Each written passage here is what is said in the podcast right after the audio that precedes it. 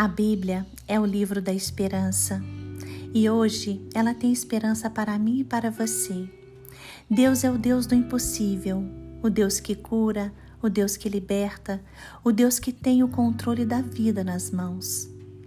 Ezequiel capítulo 37, versículos 4 a 6 diz: Então ele me disse: Profetize a estes ossos e diga-lhes: Ossos secos, ouçam a palavra do Senhor. Assim diz o soberano, o Senhor, a estes ossos: Farei um espírito entrar em vocês e terão vida. Porei tendões em vocês e farei aparecer carne sobre vocês e os cobrirei com pele.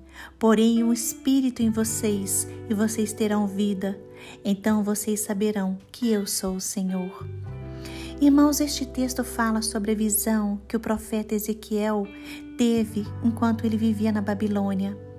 Deus levou Ezequiel para um vale cheio de ossos secos e lhe perguntou se era possível que aqueles ossos voltassem à vida.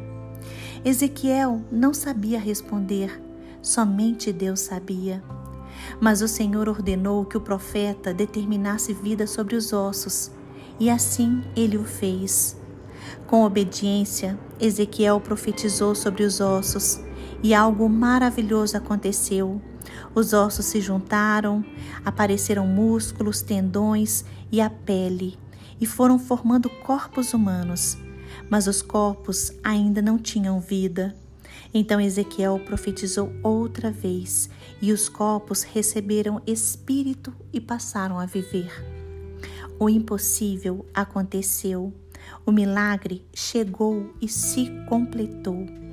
Deus depois explicou que os ossos secos representavam a nação de Israel, porque o povo estava muito distante do Senhor.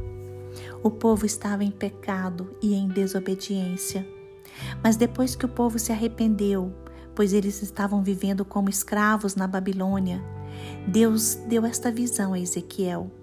E como o povo estava com o coração agora voltado para o Senhor, Deus agiu com compaixão por aquele povo.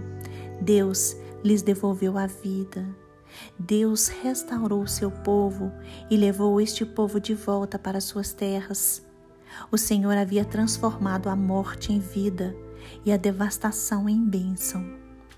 Se vocês tivessem esperanças por causa das circunstâncias da vida, volte-se para Jesus Cristo, porque Ele é o seu Salvador ele é a sua esperança.